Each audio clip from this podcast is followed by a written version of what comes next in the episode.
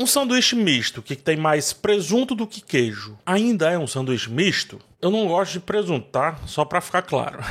Mandalorian, episódio 8 da terceira temporada. Um episódio final que representa muito bem essa temporada de altos e baixos. Vou comentá-lo aqui com spoilers e já fica o aviso que terá outro vídeo, que é o saldo final da temporada, como eu faço com todas as séries, né? Onde no caso lá eu analiso a temporada como um todo, não só episódio a episódio. Não se esqueça de deixar o like se inscrever no canal. É rápido para ti, mas para mim é muito importante. E vamos lá ao que interessa.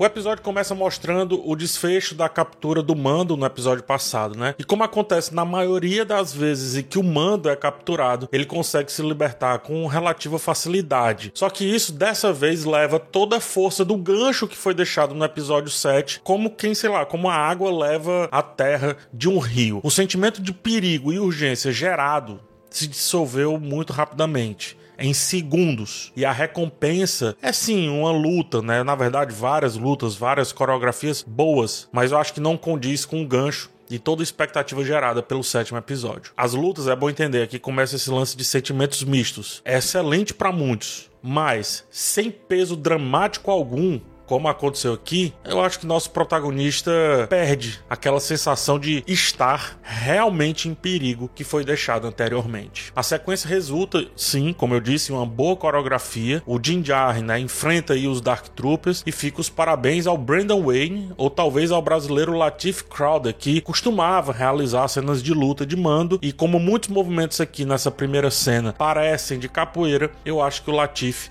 pode ter retornado. Por enquanto, problema de mando resolvido, mando está solto e surpreendentemente, Baby Yoda de volta de novo, mais uma vez quantas vezes, né? É, ele ficou para trás e sorrateiro, como se não carregasse um enorme robô consigo. A gente não viu isso acontecer, porque eu repito, ele não estava inserido nesse panorama todo, não estava. Nunca esteve nessa temporada. Sempre foi colocado, sempre foi empurrado, sempre acharam a maneira de encaixá-lo. É muito diferente do que a gente costumava ver nas duas temporadas anteriores. A vantagem de ter um personagem de capacete e cenários tão simplificados como o desta temporada é que as refilmagens elas se tornam muito fáceis de serem feitas e ainda mais de serem, como eu disse, encaixadas. O problema fica na continuidade, na relação entre a cena atual e a próxima, e assim sucessivamente. Né? Nesse caso, assim como em tudo que envolve o, o Grogo, tecnicamente aqui nessa temporada, o resultado é no mínimo forçado e desconexo. As separações dos núcleos é mais uma evidência da desorganização dessa temporada que tenta incluir Grogo em cenas nas quais, visivelmente, ele não foi planejado para estar. Eu acho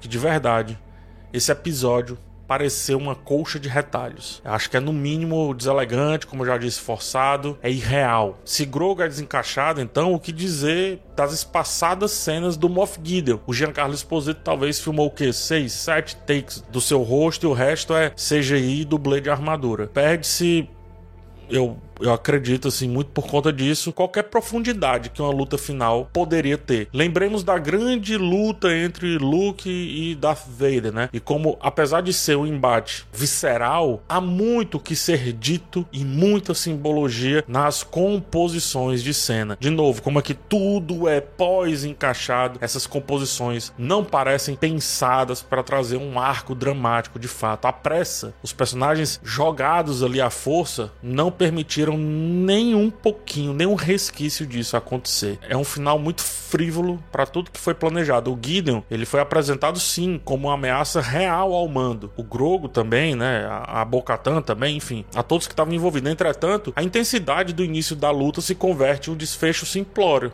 resultando em uma morte banal, quase sem impacto. Fora isso, outro problema, a forma como o sabre é destruído, né? Do ponto de vista textual, o episódio que o Mando entrega o sabre a Bocatan perdeu o seu peso na temporada como um todo. Um desfecho desse, da forma como o sabre é utilizado, acaba, sei lá, acaba eximindo episódios passados assim de ter uma, um, real, um real impacto no que a gente está vendo aqui. Uma série não é um filme, né? Então se um episódio desestabiliza a percepção do outro, ele tá jogando contra ele mesmo. E é isso que acontece com esses finalmente aqui do Moff Gideon. Eu acho que vai muito além desse lance de sequências de ação. Acho que isso é mais para séries animadas. Aqui não vejo como esse sendo um desfecho grandioso de forma alguma. E cá entre nós, três membros da guarda pretoriana vencidos daquela forma é no mínimo estranho. Veja o trabalho que a Rey e o Kylo Ren tiveram, né?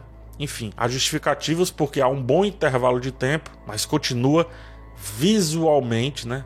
Mais do que visualmente, em termos verossímeis, é muito estranho. Assim como o avanço de Mando até chegar na luta final tem muito valor de coreografia, a luta aérea dos Mandalorianos também. Mando, porta a porta, vai se equipando, né? O que combina com algo falado pelo próprio Moff Gideon. Os Mandalorianos são nada sem seus brinquedinhos. Um jeito extremamente criativo aqui, então, de dar esses brinquedinhos ao Mando é fazer referência ao primeiro filme, né? Trazer o lance das portas. Muito criativo também é entregar a sensação de que finalmente os Mandalorianos estão unidos em torno de um bem comum. Nada de Darksaber, nada de Bo-Katan, seja lá quem for. Mandalore sempre foi essa resposta para essa união, representado aqui pela Grande Forja, também pela batalha final onde todos se ajudam e por aí vai. De capacete não dá para saber quem é do credo A, quem é do credo B, né? De longe, principalmente, menos ainda. E essa unidade estética que o episódio mostra, com eles lutando lado a lado em pé de igualdade, retrata muito bem a jornada da armeira e também a jornada da Bocatã. Caberia um textinho ali para justificar esse símbolo dessa doutrina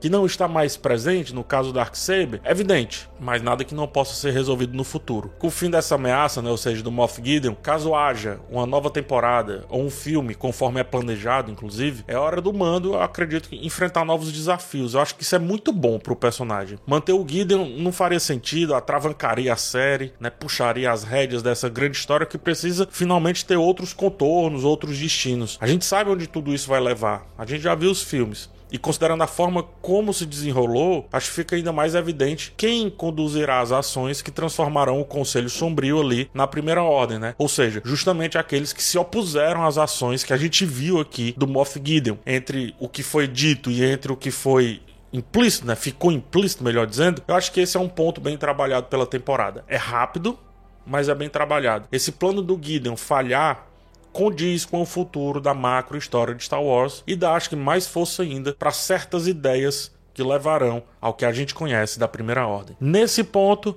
o episódio funciona, por isso que é esse misto de emoções o tempo inteiro.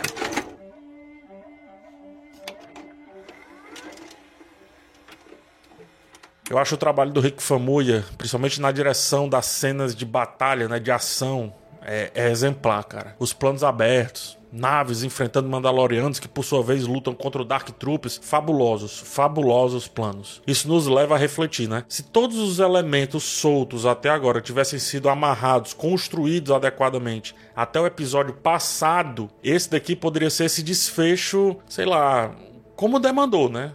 Como sendo apenas uma grande batalha e um grande show-off, né? Set pieces, cenas de ação. Só que como não amarrou até o sétimo episódio, ainda precisou trazer algumas histórias aqui, ou seja, alguns lapsos da história, mas sem tempo para amarrar e fica muito corrido, né? Então as cenas de ação para mim se tornam, sei lá, quase como apesar de muito boas, quase como culpadas de uma história que não acontece a contento. Por exemplo, relegar a questão dos pomares a apenas quatro, cinco linhas de diálogo é desrespeitoso, inclusive para os Mandalorianos que mantiveram a chama de Mandalor acesa, né? Acho que aqui, cara, tinha um assunto fortíssimo para ser elaborado, mas quatro, cinco diálogos praticamente jogados assim ao relento. Essa cena deveria ter pertencido então ao sétimo, ao sexto episódio, tratada com mais carinho, como eu disse. Vou além.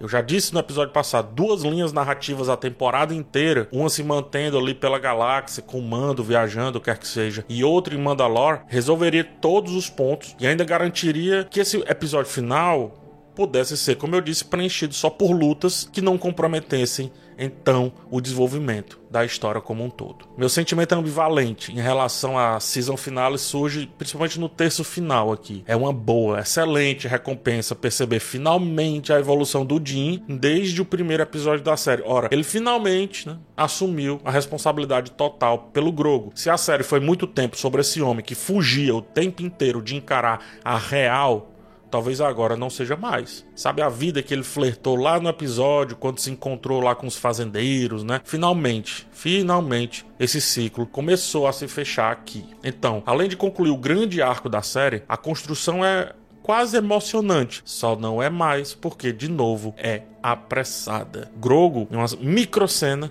se olha ali no espelho d'água, se reconhecendo, né? Se vendo o Mandaloriano e quem sabe se encontrando com ele mesmo e não mais com o que ansiava do seu passado, encerrando finalmente aí, mais uma vez falando essa palavra, várias questões que ficaram latentes ao longo das três temporadas e principalmente dessa terceira. A história sempre foi sobre esse homem perdido vagando pela galáxia em busca de um propósito. Agora o papo é outro, talvez seja outro, né? São os dois juntos tentando se encaixar na dinâmica que uma galáxia mal gerida pela República oferece, tanto em questão a oportunidades como também com questão a ameaças há muito espaço para episódios, é, ou melhor, histórias episódicas com Grogo e Mando, e também faz sentido encerrar a série caso eles queiram aqui nessa temporada. Embora eu duvide muito que isso aconteça, mas duvide demais. O final contemplativo e de certa forma leve para ambos é apropriado sim para tudo que Mandaloriano foi até aqui. Saber, por exemplo, que eles estão atuando na galáxia de forma que se alinha com a ideia de que a gente viu lá nos filmes, ou melhor, no Rogue One e no Endor, ou seja, que existe uma grande história vista de baixo acontecendo, é muito condizente com que as séries